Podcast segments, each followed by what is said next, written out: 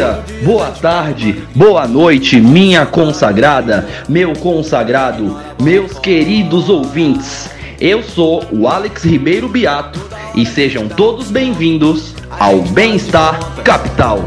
Mas chega um ponto que ninguém mais quer saber. Vocês acharam que a gente não ia falar sobre política hoje? Esse é o podcast dos liberais antilibertários. E editor, já que tu é liberal, libera o play aí pra mim por favor kkkkkk. Tem muita gente se queimando na fogueira e muito pouca gente se dando muito. Fala galera, Bem-Estar Capital? Como assim Alex?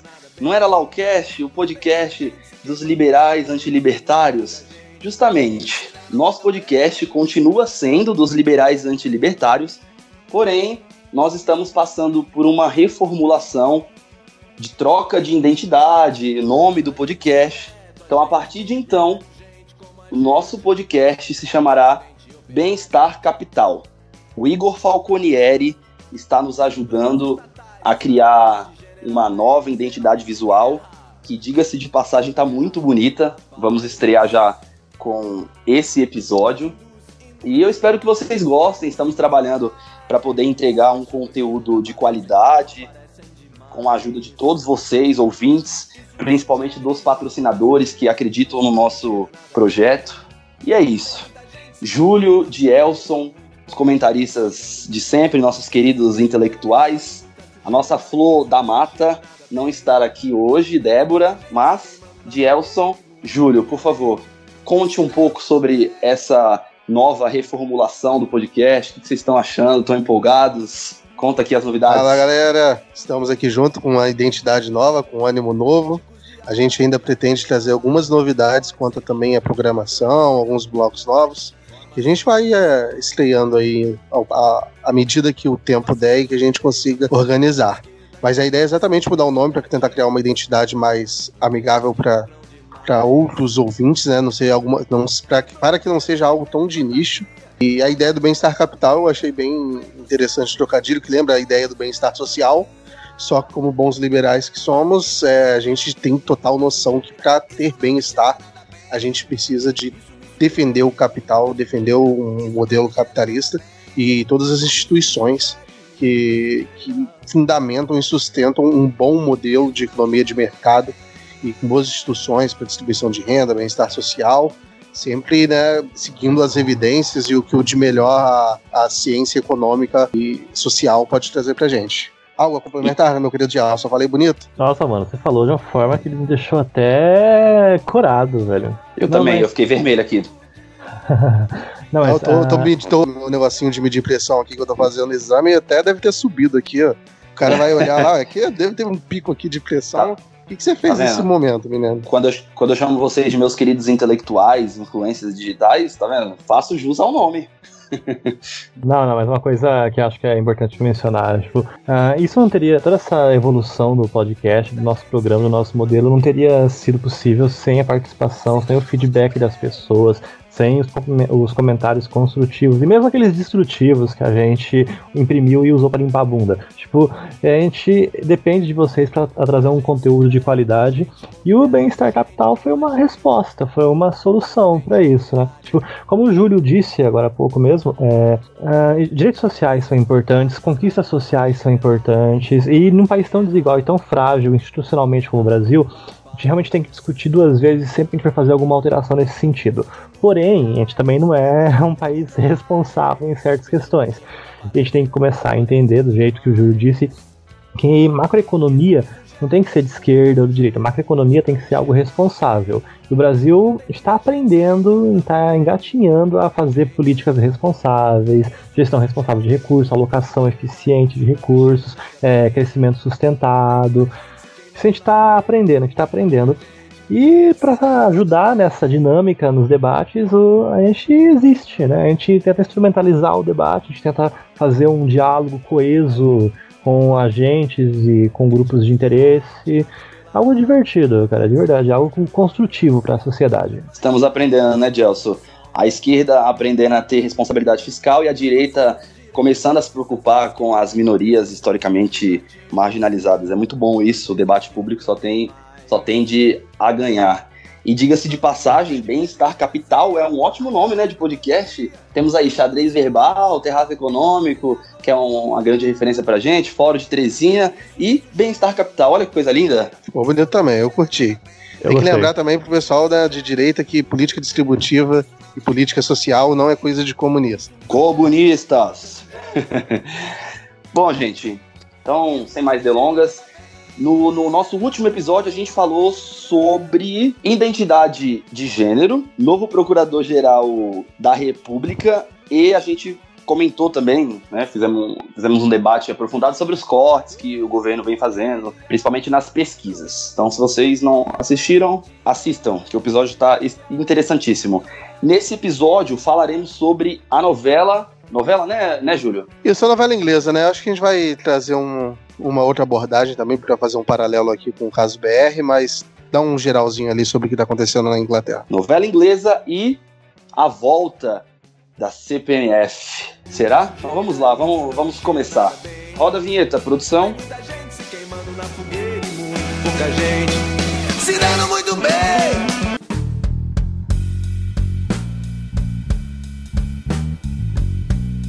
Já dizia Jefferson que o preço da liberdade é a eterna vigilância, então aproveite o próximo bloco para saber mais o que seus políticos têm feito.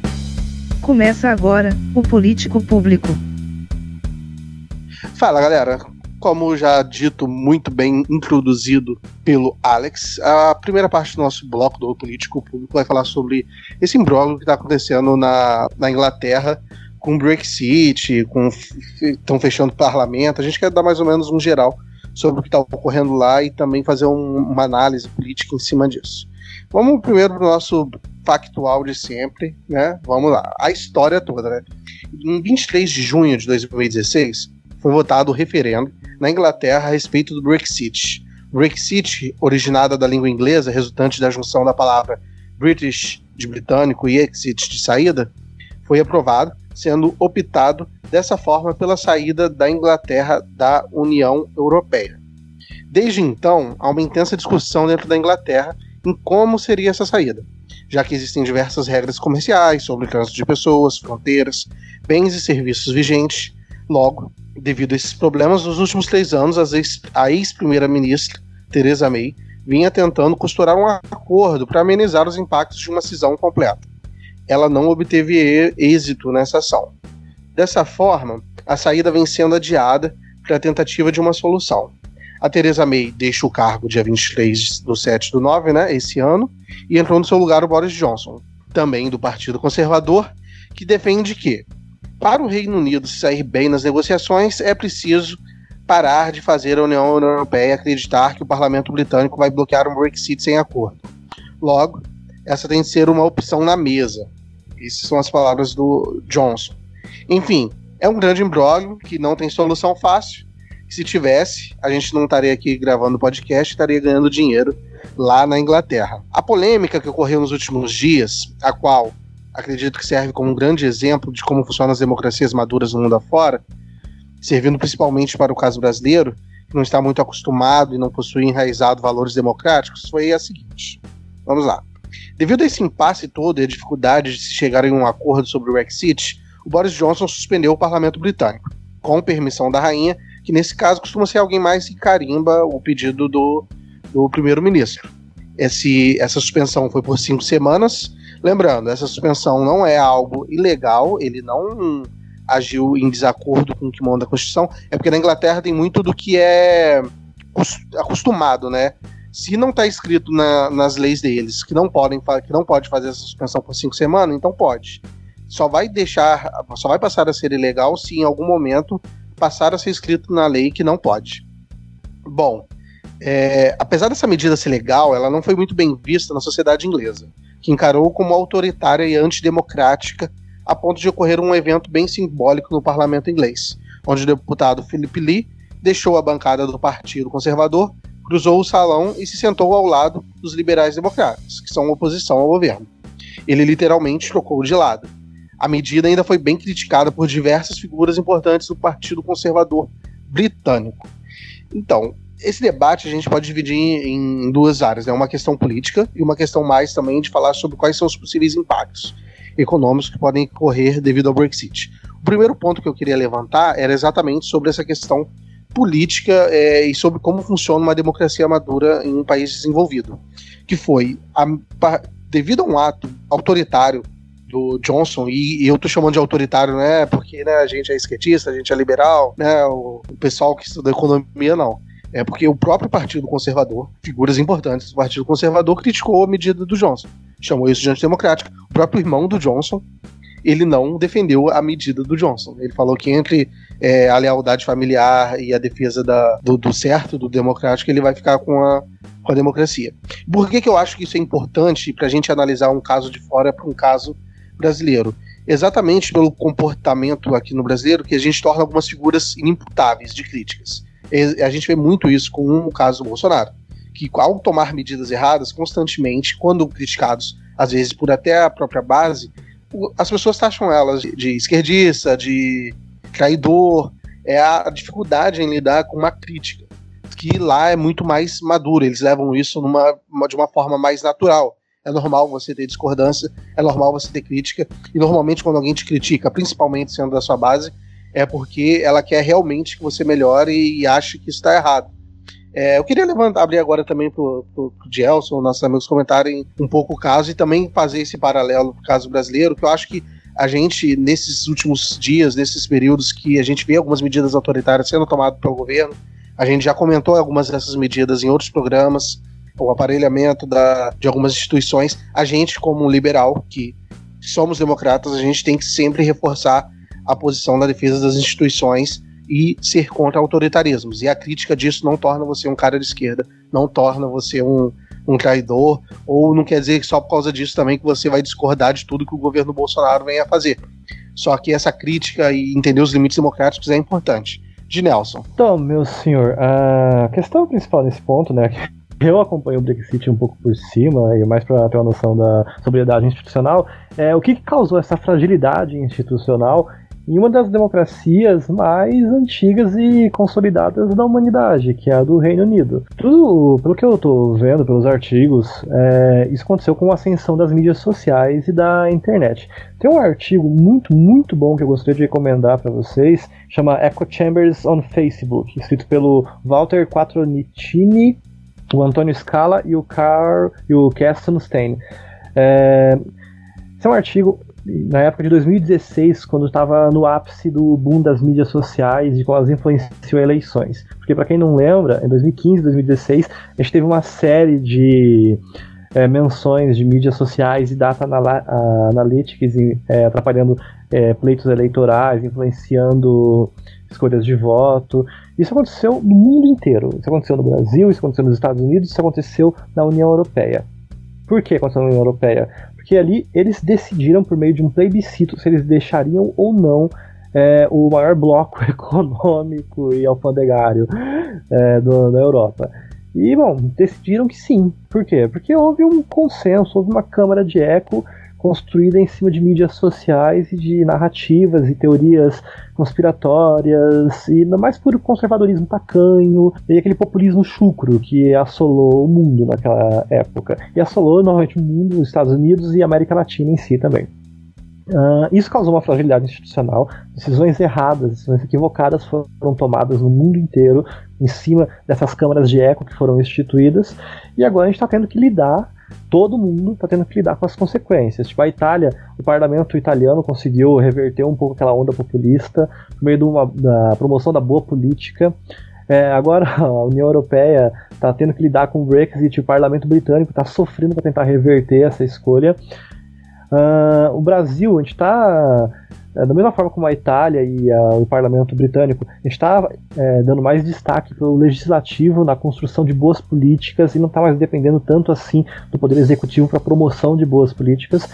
E detalhe que para o Brasil isso é algo muito mais difícil do que para a Itália e para o Reino Unido por causa da nossa fragmentação partidária. A gente tem aqui 30, 35 partidos ativos mesmo no Congresso. Então, para a gente conseguir construir uma coalizão, para a gente conseguir construir consenso, é muito mais difícil do que em países como a Itália e o Reino Unido. E por mais incrível que pareça, a gente está conseguindo ter sucesso nisso. A gente já fez uma reforma da Previdência, a gente vai fazer uma reforma tributária, Uh, o Brasil é um país que precisa de reformas e a gente, como a gente não tem um executivo apto para tocar e promover essas reformas, a gente depende do legislativo.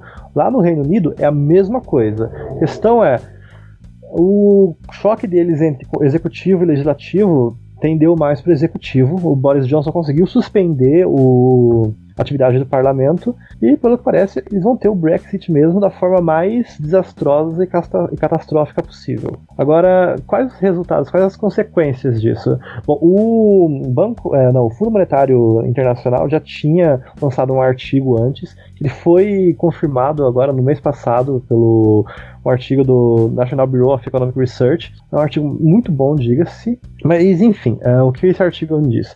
Esse artigo destaca que o Reino Unido já deixou de ser uma das capitais de investimento em a ponte para a Europa. A, a empregabilidade foi reduzida em 11%, investimentos foram reduzidos em 11% desde junho de 2016. E pelo que parece, o Brexit é, reduziu a produtividade do Reino Unido de 2 a 5% nos últimos cinco, não, nos últimos três anos. Então, realmente teve um impacto, um impacto negativo. Júlio comentando sobre o deputado que trocou de lado, saiu da bancada conservadora e foi para a bancada liberal democrata, me lembrou um filme lindíssimo que eu, que eu assisti, inclusive quero indicar aqui. Bem-estar Capital informa, esse é o momento Melchior, de dica cultural. O nome do filme é Jornada pela Liberdade.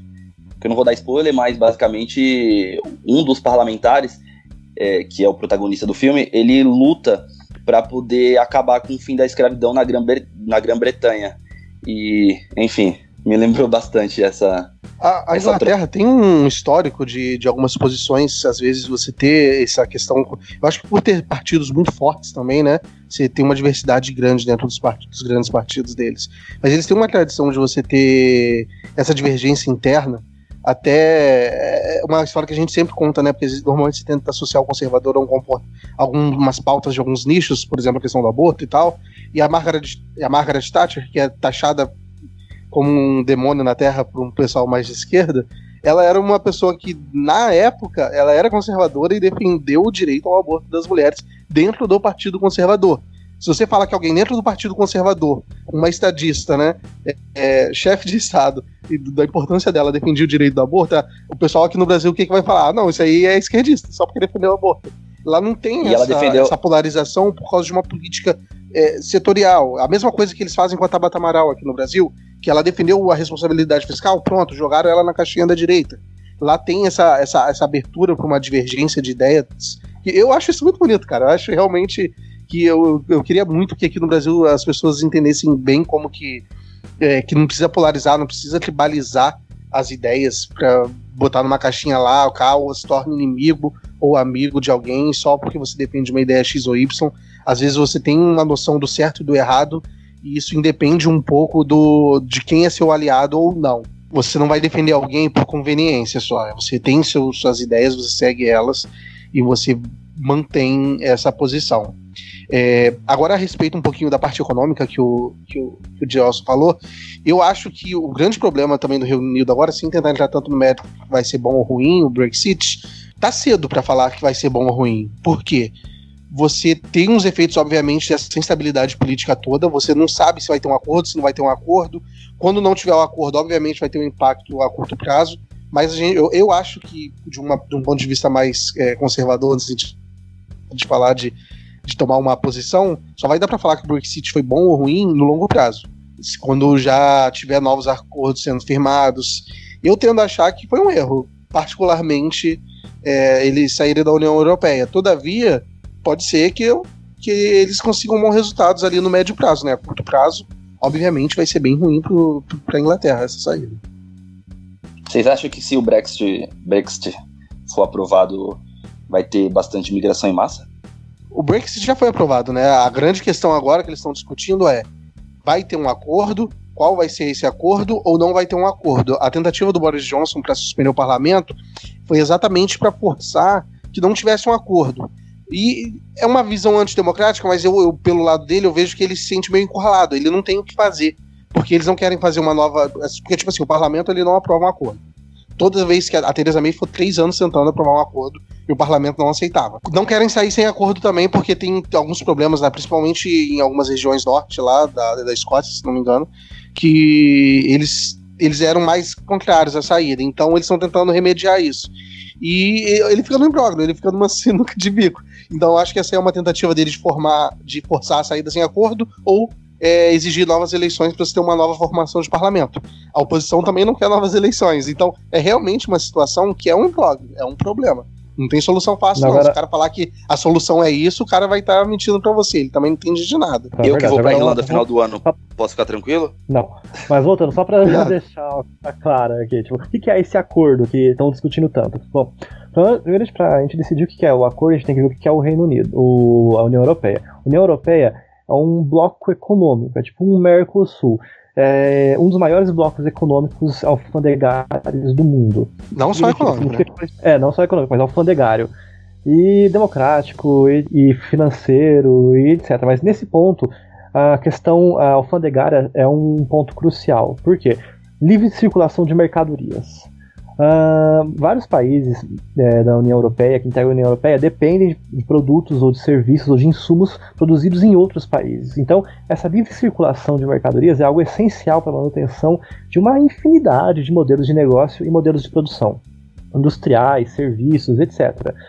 E o que acontece? O Reino Unido não é diferente, cara. Ele depende imensamente de alguns insumos, de alguns fatores, é, elementos de produção, alguns produtos que são é, manufaturados ou são produzidos na União Europeia e agora a gente tá, eles vão ter que lidar com o fato de que eles vão ter que importar esses produtos com normas tributárias que não existem ainda, que vão poder acarretar, que vão, que vão acarretar mais custos de produção para eles, vão afetar a produtividade deles de uma forma monstruosa, vão aumentar o nível de incerteza na atividade mercantilista, na atividade comercial produtiva deles, e é um custo desnecessário. Então esse é o ponto. Alguns setores vão, realmente vão ser muito fragilizados com relação é, por conta dessas novas normas tributárias que não existem e que estão tentando ser costuradas nesse exato momento, porque esse é o acordo: é a construção de normas tributárias, a construção de, norma, de normas alfandegárias para importação e exportação de insumos e produtos. E, bom, não tem consenso, não tem diálogo. Não sei o que vai acontecer nessa história, cara. Eu só estou preocupado com a minha viagem. Posso ficar tranquilo? Não. Eu acho que o trânsito de pessoas lá vai estar tranquilo, principalmente na, na parte norte lá, que eles dependem muito de, de, de, muito trânsito, porque tem gente que trabalha em um lugar, mora em outro. Eu acho que. É, eu, eu, acho que o que vai pegar mesmo vai, vai ser mais na parte tributária mesmo do que talvez o fluxo de pessoas. Eu acho que. Enfim. A grande questão aqui mesmo era fazer esse paralelo sobre como funciona bem uma, uma democracia, como não tem esse tribalismo tão forte lá e mesmo eles tendo chegado a esse problema, as instituições lá estão bem vivas e elas, a sociedade ela é atuante. Não, mas agora uma coisa que me dói mesmo ver, cara, é tipo uma das democracias mais tradicionais e icônicas da humanidade ficar nesse imbróglio e tipo, suspender o parlamento. Porque, mano, tipo, quando os Estados Unidos estava se formando ainda, quando estava estruturando os Estados Unidos, já tinha um parlamento britânico. Tipo, já tinha a Câmara dos Lordes, já tinha a Câmara dos Comuns. É um regime democrático estável. E agora eles suspenderam o parlamento. Por quê? Ah, mas, mídia social. Ô Gelson, essa, essa questão da suspensão do parlamento é uma coisa que ocorre mesmo antes do. Não, sei, ocorre, mas costuma ocorrer durante uma semana, não cinco sim, semanas. Exatamente. Aí, e olha, aí que dá o problema. E, e olha uma curiosidade engraçada. Lá eles costumam dizer que a rainha é o quarto poder. Não, ali é simbólico. É, mas ela aí é, nesse caso ela é meio. Ela é meio. Sim, ela sim. só carimba mesmo nesse caso. Uhum. Tipo, foi uma decisão do parlamento do, do Boris Johnson. Ela não tem. Ela tem de ser neutra nessas questões. Uhum. E de certa forma o que ela fez foi ser neutra. O próprio, o próprio parlamento já, já respondeu à atitude antidemocrática do, do Boris Johnson. Não, mas ah, não, vamos falar um pouquinho só do. É, o que, que, o Brasil ganha com isso? Então vai, Joss. Não, não. Só um, uma coisa importante, tipo, o que, que o Brasil ganha com isso? Uh, há, uma, há uma porta aberta nessa situação. Porque, como eu disse antes, o Reino Unido está saindo de um bloco econômico. E ele vai ter que negociar acordos de importação, exportação e produção de insumos e promoção de insumos com outros blocos econômicos além da União Europeia. Nisso, o Brasil pode entrar numa portinha. O embaixador do Reino Unido no Brasil, que é o Alex Ellis, já assegurou que há conversas pro Brasil entrar nessa, nessa portinha fazer um acordo de livre comércio diretamente com o Reino Unido. E agora, tipo, isso é algo positivo e é algo crível até, porque se vocês pararem para notar, o Brasil está conseguindo firmar uma série de acordos novos de livre comércio. Ele fez um com a União Europeia, ele fez um com Liechtenstein e Luxemburgo, ele está fazendo um, tá negociando um com o México, está negociando um com os Estados Unidos, está negociando um com o Japão. Então, tipo, o Brasil a gente finalmente está fazendo uma abertura comercial internacional, mas a gente está aberto para esse tipo de abertura. E nessa questão do Brexit, o Brasil pode ser uma possibilidade. Ah, é, antes, antes da gente ir para o próximo bloco, deixa eu indicar uma série que está no Netflix. Bem-estar Capital informa. Esse é o momento Merquior, de dica cultural que basicamente fala sobre o reinado da, da rainha Elizabeth II, né? Que é The Crown. É uma série que está bem avaliada pela crítica. Então, eu não vi ainda, mas quero ver. E, enfim, vocês podem assistir também. Bora Já falar vi de. diversos elogios sobre ela mesmo, também tô pretendendo ver. Vamos falar de CPMF. Vamos pro Brasil. Bom, nessa segunda parte do podcast a gente vai voltar a falar sobre a reforma tributária, e como ela está sendo discutida no Congresso e quais os conflitos que estão tendo entre o nosso poder legislativo e o nosso poder executivo. Ah, como vocês sabem, a reforma tributária é uma pauta prioritária no Brasil hoje. Depois da Previdência, Uh, ela acho que é a reforma mais importante que nós temos é, na mesa para discussão. Ela tem um potencial absurdo, que é tanto para abrir nossa economia, tanto para unificar tributos, tanto para simplificar recolhimento e fazer tipo, um pacto federativo curvado e possibilitar que estados concentrem suas, seus rendimentos em vez de ficar enviando para a federação e para a federação devolver, é, devolver de volta. Então, realmente, é, a reforma tributária é uma pauta emergencial. Agora, nessa reforma tributária, está tendo um conflito entre que novos é, impostos incidir. Daí a gente está tendo é, um conflito entre o IVA e outros modelos, e está tendo a CPMF, que é um imposto que só se justifica nesse argumento porque ele é simples e ele pode incidir em todas as atividades, incluindo atividades de alta tecnologia, como Netflix, é, Uber e outros Spotify. E elementos hoje que a gente não tributa, ou então que simplesmente não geram uma receita relativa para a nossa sociedade. Uh, isso é algo que está sendo discutido no mundo inteiro.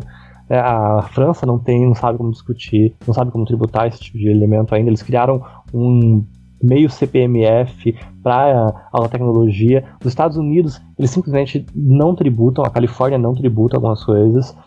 Uh, por exemplo, a Amazon, por causa do regime tributário que eles têm, eles não recolhem impostos sobre atividade. A Apple também não recolhe impostos sobre alguns elementos, algumas atividades que ela exerce. E o Guedes, como um é, old school de Chicago, ele quer tributar em cima de atividade, dessas atividades novas de alta tecnologia, porque ele acha que é um absurdo você produzir e não recolher imposto, é, sendo que você se vale da atividade do Estado para garantir seu modelo de negócio, que é o Estado que garante é, modelos de negócio e atividades de, é, de cunho proprietário, como cumprimento de contratos. Então, ele tem um certo ponto. Há que sim incidir imposto nessas atividades. Agora, a questão é como tributar. A CPMF tem um consenso de que ela não é uma boa forma de se tributar. Por quê? Porque ela é cumulativa, ela incide várias vezes da mesma forma, ela pune, é, ela, ela, incorre é, predatoriamente nos mais pobres. Então, é um segmento muito crítico. Alguns setores seriam beneficiados pela CPMF, seriam setores é, comerciais, os setores produtivos mais simples, né? Porém, outros seriam é, devastados, ainda mais é, políticas de transferência de renda. É, pessoas que movimentam em torno de mil reais por mês, ou uma baixa quantidade de salário, ou de aposentadoria, ou, seja, fontes de renda, elas seriam tributadas em cada transação. Isso seria devastador, cara. Devastador. Isso incidiria mais informalidade nas formas de transação. Ok. Uh, um dos defensores, um dos principais defensores da CPMF, além do Guedes, era o Marco Sintra, que era o secretário da Receita Federal. Teve um conflito é, entre o Guedes, o Marco Sintra e o, o, presidente Jair Bolsonaro, que é terminantemente contra a CPMF, e quem perdeu essa situação seria o Marco Sintra. Pontinho, pontinho. Bom, então, como vocês podem ver, existe um conflito de interesses. É, o, nosso presidente da Câmara, Rodrigo Maia, já também não vê a CPMF com bons olhos. Ele já tinha deixado claro em diversas oportunidades que a CPMF, o ingresso da CPMF na reforma tributária não estava em discussão e não ia ser discutida, porém, ainda assim, grupos de interesse do executivo é, defendiam e mantinham isso como uma pauta prioritária na agenda de reforma tributária. Agora, todo esse conflito, ele pegou uma proporção é, escalonada, né, quando um dos subordinados do Marco Sintra seria o senhor Marcelo de Souza, participou de um evento do Sindifisco, que é o Sindicato de Fiscais, onde apresentou slides de parte da proposta da reforma da Previdência que seria apresentada pelo Ministério da Economia é, em concorrência com a do AP e contra aquela que estava no Senado. Essa, esses slides violariam um acordo de cavalheiros que foi estabelecido pelos membros do Executivo e do Legislativo sobre como fazer coesão, como fazer uma, uma boa instrumentalização de projetos de lei e, bom, houve um desentendimento, houve um descalabro, né? E a cabeça de alguém teve que rodar. E o Sintra foi quem rodou. Então, a CPMF, a nossa reforma tributária, já teve nosso primeiro, nossa primeira vítima. Foi o Sr. Agora, um ponto interessante: o governo, executivo, ainda não apresentou é, uma, um projeto de reforma tributária. A gente está dependendo só daquele da Câmara e do Senado, sendo que da Câmara está mais avançado, diga-se. Então, eu realmente não sei até que ponto agora houve. É, é, isso pode ser considerado algo, algo construtivo. Porque, mesmo que o Marcos Sintra continuasse no, é, no cargo dele, ainda assim é muito provável que a gente não tivesse, ou que não vá ter uma CPMF em discussão, gente. Porque o presidente da Câmara disse que não, o Senado tem consolidado que não, o presidente da República disse que não. Agora, quem são as únicas pessoas que têm interesse na CPMF? um grupo do Ministério da Economia. Que grupo? Paulo Guedes e, o, e a equipe do Marcos Sintra. Ponto. Eu, eu tenho uma pergunta muito importante para fazer no final das contas. Diga. O que que o Sintra tinha pro Guedes ficar defendendo tanto essa ideia do CPMF que todo mundo é contra? Mano, o Sintra ele tem um nudes do Guedes e ele tá ameaçando vazar, é isso? Mano, é tipo, a, essas atividades novas de alta tecnologia, esses serviços digitais, é muito difícil tributar isso, cara. Então, CPMF é um imposto sobre circulação. Sempre que você movimenta um valor, incide tributação via CPMF. Então, é uma forma funcional até de você tributar esse tipo de atividade. E você não vai tributar por clique, cara. Você não vai fazer um imposto por clique. Já estão tentando fazer isso na Europa há um tempo e não está dando muito certo. Tem é, sim, sim. um projeto da União Europeia. Mas eu, eu sobre... acho que no final das contas, o, a, essa saída do Sintra foi, ao meu ver, foi mais positiva do que negativa. O Sintra uhum. ele já tinha feito, na época da, da Previdência, algumas declarações que não agradaram muito o pessoal na Câmara. É, ele meio que colocou o mérito, digamos assim, da, do consenso e tal, em cima só do corpo técnico do governo e meio que desmerecendo um pouco a, entre aspas, a velha política. E isso pegou mal na época. Eu lembro que já, já, já havia os outros desentendimentos, além desse que você já citou, e agora essa defesa, é, não sei por qual motivo, sendo que vários especialistas já se colocaram contra, já mostraram um, um, um efeito perverso desse tipo de imposto. A esquerda é contra, o centrão é contra, até os liberais, o João Amoedo já criticou pra caramba essa medida é contra. Eu não sei qual era a ideia, pensando pelo lado político, de ficar se defendendo essa ideia, defender esse imposto. O próprio presidente já se pôs contra algumas vezes eu, eu realmente queria entender qual é o cálculo político é, de estratégia que ele estava fazendo ao defender isso até as últimas é, consequências. Né? Você tem outras formas de você tentar tributar sem defender um imposto que pode gerar tanta distorção e tanto problema político e também no sentido técnico mesmo, né, de você distorcer o seu sistema tributário que a gente é. já comentou aqui nesse podcast, um, um, dos primeiros episódios, vão lá assistir a reforma que tá, já está no Congresso do app, do app, né?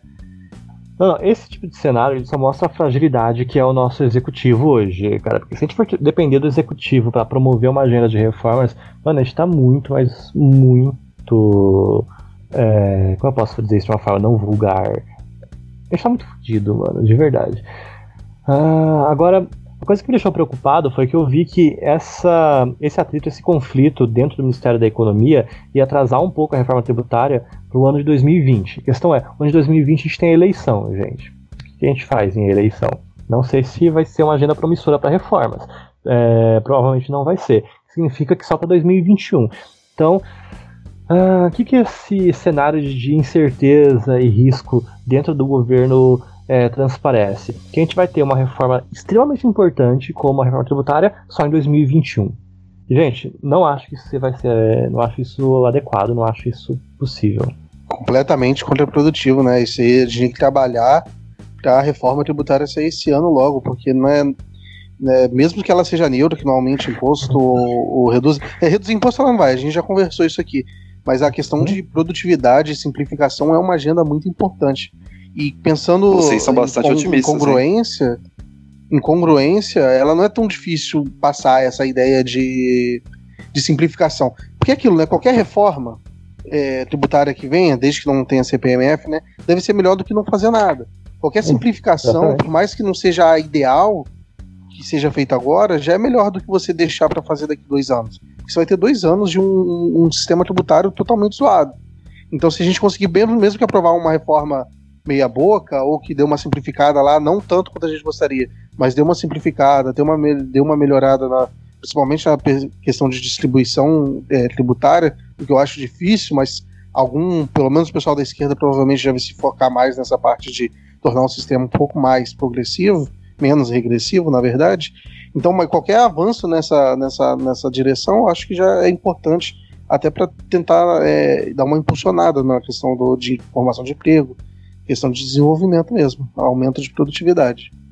Agora, é, um ponto. Essa reforma tributária tem umas externalidades que realmente são benéficas pra gente, cara. Como, por exemplo, abertura comercial. A reforma tributária vai ser uma das melhores formas de promover uma abertura comercial que o Brasil tem à disposição nesse momento. Isso a médio prazo é bom pra caramba nossa produtividade, enfim. Nossa.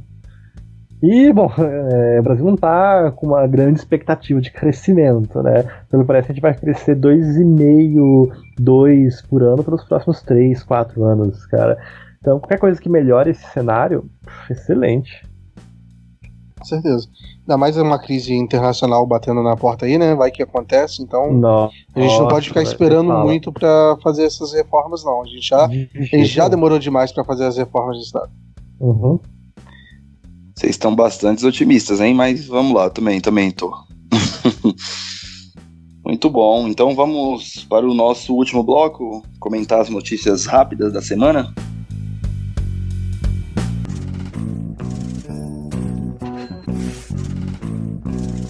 Bom. Tem gente que não gosta, mas a gente até que é chegado umas rapidinhas. Rapidinha número 1. Um. Na Bienal do Livro, que aconteceu no Rio de Janeiro, Marcelo Crivella, prefeito da cidade, ordenou que a prefeitura recolhesse livro com temática LGBT. Censura. Tá. Agora esse é um ponto é, curioso, porque o Crivella está falando de um artigo do Status da Criança e Adolescente, que é um artigo que procede. A questão é a interpretação que ele está dando para esse artigo, gente. Tá, primeiro que, é, segundo o ECA, é, produtos de teor sexual, de teor é, sensível, as crianças ele tem que ter uma embalagem especial, o que realmente acontece. Eles são colocados em um campo diferenciado de prateleiras, o que de fato acontece. A questão agora é a, é a interpretação que está dando para esse desse conteúdo que estava nesse nessa revista em quadrinhos dos Vingadores. Gente, pelo amor de Deus, uma revista em quadrinhos dos Vingadores tinha dois personagens é, se beijando. Uh, isso não é conteúdo é, sexual, isso não é um conteúdo que atente ao pudor, isso é algo cotidiano, isso é algo comum, gente. Vai na Augusta, isso você isso todo dia, gente. Uh, agora, Segundo o prefeito do Rio de Janeiro, isso é um ato de teor sexual, isso é um ato de atentado ao pudor que deveria ser tratado com embalagens de cunho sexual. Eu discordo completamente, cara. Então, é, ficar chamando isso de censura, não sei até que ponto procede, porque de fato não é uma censura em si. Ele está tentando aplicar, ele está tentando estender os efeitos de uma norma jurídica, que é proteger as crianças, é, para um ato, um conteúdo que simplesmente não incide nisso. Porque falar que se fala que bom, beijo é sexo. Gente, beijo não é sexo, cara. Beijo não é atividade sexual, beijo não é ato libidinoso. Beijo é beijo. Exatamente. Isso pode mostrar até um conteúdo, um, um, um preconceito enraizado ali por parte dele. Mas eu acho que o principal disso é que ele já tá mirando a eleição do ano que vem, porque o Crivella tava esquecido até dos problemas do Rio, né? A gente vive falando dos problemas do Rio, nem, do, nem pra falar de problema, a gente fala do Crivella, porque ele é um cara totalmente nulo dentro aqui da administração pública. E qual é a forma do Crivella crescer dentro do debate público e, e a concorrer a um, uns holofotes na mídia? Entrando nessas picuinhas de questão de comportamento. Então, eu acho que mesmo tendo toda essa revolta, tendo todas essas manifestações e críticas, para o eleitorado do Crivella e para o pessoal do marketing do Crivella, ele deve ter ainda julgado toda essa história positiva. Porque não é muito difícil você entrar num, num post de internet sobre o assunto e você ver uma par de gente elogiando a medida do governo. Então, politicamente falando, ele está jogando para tentar já se colocar nas próximas eleições. E o que, infelizmente, ele está ganhando pontos com isso. Infelizmente. Rapidinha número 2. Coaf relata a movimentação atípica de 2 milhões e meio em conta de David Miranda, deputado federal do PSOL e marido de Glenn Greenwald, do Intercept. E Rapaz, sabe o que eu acho que eu acabei de olhar aqui que eu achei mais curioso dessa notícia? Foi que a Folha é. que noticiou. Né? a mídia é comunista, né? Será que o, o pessoal do Bolsonaro vai acreditar agora? Sim. Ou será que e o, fake e, news? E o Glyn deu declaração dizendo que foi o Ministério Público que vazou a informação para jornalistas da Globo, né? Sendo que foi a Folha que noticiou. Não, isso. Não, detalhe, isso aí também tá, tá no, na transparência do, do governo. Sim. O, o, jornal pode pegar lá e divulgar isso amplamente. Isso aí não tem nada de errado. Você vê hipocrisia pelos dois lados, né? Provavelmente a minha mídia bolsonarista aplaudindo, né? A, a, a Folha divulgando isso. E a parte também do, do Glyn também foi um pouco hipócrita do lado dele uma hora que ele defende que todo, toda informação ela é importante, ela é fundamental, você tem que divulgar mesmo. E quando se tem uma outra informação completamente legítima, ele critica como se fosse um vazamento seletivo. Não, mas uma coisa interessante aí é. Primeiro, o COAF é um órgão técnico, o COAF é um órgão de inteligência financeira, e o trabalho deles é exatamente reportar esse tipo de, de atividade atípica para órgãos de controle, como o Ministério Público, Polícia Federal e outros órgãos do, da Receita Federal e o Poder Executivo em si. Agora, eu achei isso irônico pra caramba, cara, porque eu ouço atividades de. Eu ouço indícios de movimentação financeira da Intercept há muito tempo, cara. Falam que o Jean Willis recebe mesada, falam que é, o Glenn ele financia atividades partidárias políticas, é, desvirtua atividade política. Eu nunca consegui comprovar nada, eu nunca tive interesse em comprovar nada, cara. Mas se o COAF é, achou esse tipo de movimentação, beleza, cara, beleza, eles estão fazendo o trabalho deles. Rapidinha número 3. Nem com o PT a Lava Jato esteve tão ameaçada, diz criador de rede pró-Bolsonaro. Não, isso aí a gente vai naquele ponto que a gente estava discutindo há uns episódios atrás, sobre esse conflito dentro da, do espectro político de direita, dessa área mais olavete, da área mais reformista.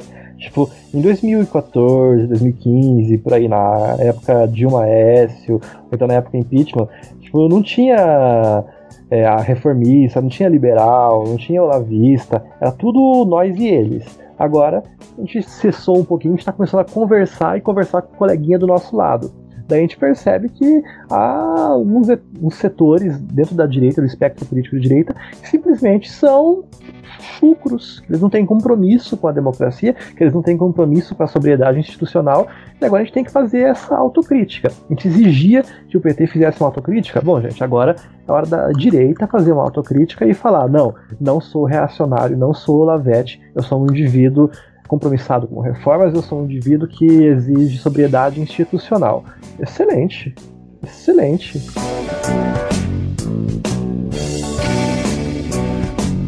Rapidinha número 4. Quinto Congresso do MBL tenta reunir todos os ex-presidentes pós-redemocratização brasileira com apenas Michel Temer confirmado. Quão provável é isso, gente? Quão provável é Dilma aceitar um convite do MBL? Cara, eu Rapaz, acho que. não não. sei, mas que seria interessante seria. Não, só pelo fato do Michel Temer ir, eu vou assistir, mano, de verdade. Agora, é uma atitude louvável do MBL. Eu não esperava esse tipo de comportamento deles. Eu acho que eles estão fazendo um bom passo rumo à sobriedade institucional. Porque antes eu não. Eles estão tentando despolarizar, né, agora o debate. Mas, mano, eles que construíram isso, tá? Eles que construíram essas Sim, coisas. eles fizeram parte. Mas eu achei muito interessante, porque eles chamaram todos os outros também. Eles chamaram Sarney, Collor e, e FHC. E realmente seria algo muito interessante você ver todos esses ex-presidentes sentados numa mesa debatendo o Brasil, cara.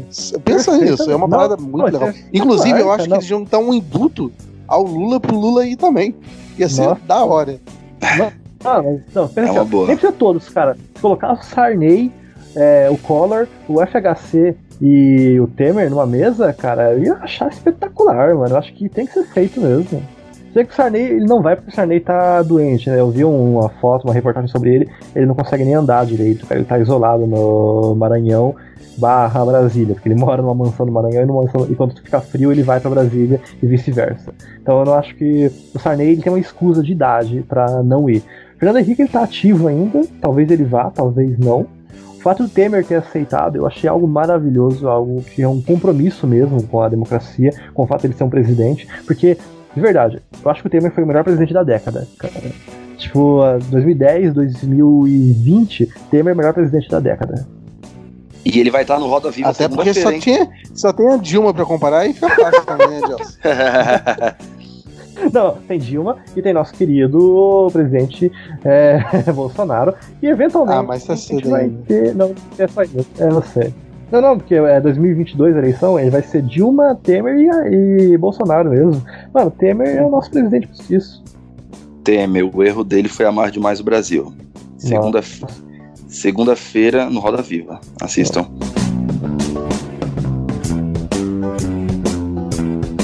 Última rapidinha. Rapidinha número 5. Câmara dos Estados Unidos dá primeiro passo para impeachment de Trump. Não vai passar, né, gente? O Senado inteiro é republicano? Não sei. Não, não. Isso aí eu acho que é mais. Não, isso aí não passa, não. Isso aí é, é mais como, acho pra mim, uma medição de força e uma medida, uma manobra política mesmo pra medir força, criar, criar facto político, criar notícia. Porque no Senado não passa, não. Mesmo que passe na Câmara, não passa no, no Senado deles. Mas de qualquer forma é interessante. Ele tá sofrendo também uma oposição grande lá nos States. Não, ele tá fazendo Pelos um democratas. serviço. Não, ele tá fazendo um serviço econômico absurdo também, não é? Eu tô vendo lá a redução de. É, o que ele tá fazendo pra pressionar a taxa de crédito. A desaceleração econômica, né? Também é boa parte é culpa do. Humor. Não, o cara é um Dilma. 100%. Ele literalmente de humor.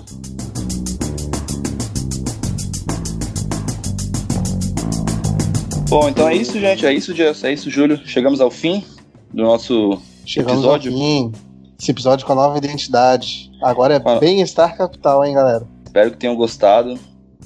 Nos deem sugestões. Lembrando que a gente tem também é, um canal direto com vocês. Quiserem mandar e-mail pra gente, liberais anticontemudo libertários gmail.com Mande lá críticas, sugestões, o que vocês quiserem. Quiserem elogiar o de Elson, a voz dele, de locutor, do Júlio, ou a minha, por favor, nos escrevam. Isso mesmo, gente. Muito obrigado pela participação de todos. Eu queria aproveitar e dar um abraço e um beijo muito especial pro povo do Terraço Econômico que ouve a gente. Gente, a gente também ouve vocês, a gente também adora o trabalho de vocês. E, bom, muito obrigado. Eu escuto mesmo o terraço em 15 minutos. Uhum. Ora, já desse episódio. Ah, ah, então, já, já, já que estão tietando, deixa eu tietar o Sputnik também, que começou a escutar a gente. Felipe Hermes, muito obrigado. Sou um imenso fã de vocês, do conteúdo de vocês, desde 2015. Enfim, muito obrigado. Só, só queria compartilhar também isso. Tchau. Valeu, gente. Abraço. Beijo.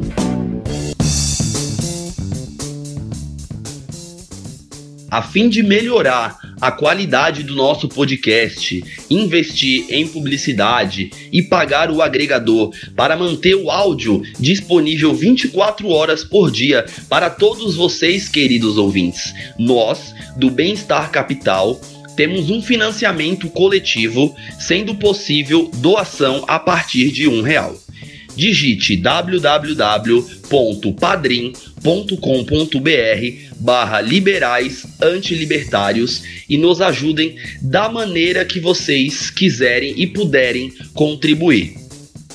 De antemão, gostaria de agradecer a todos os padrinhos que já estão doando e estão acreditando no nosso debate de maneira consistente e coesa Lembrando que se você ainda não faz parte do nosso grupo político que nasceu no Facebook, ou se você ainda não curte a nossa página, procure lá Liberais Antilibertários e entre para contribuir com discussões sobre política, economia e filosofia. Estamos disponíveis em vários players online: YouTube, Spotify, iTunes, Deezer, Addict para Android, Castbox e SoundCloud. Se vocês quiserem ter um contato mais direto comigo, Alex, com o Dielson, com o Júlio ou com a Débora, tiverem críticas a fazer, sugestões, enfim, quiserem mandar um texto, alguma declaração de amor, mande um e-mail para liberaisantetemudo libertários@gmail.com que responderemos com muito carinho. Acharam que eu não voltaria? Aqui estou, meus consagrados. Obrigado pela audiência. Lembre de recomendar esse podcast aos amigos. E não se esqueçam, a agenda republicana vive.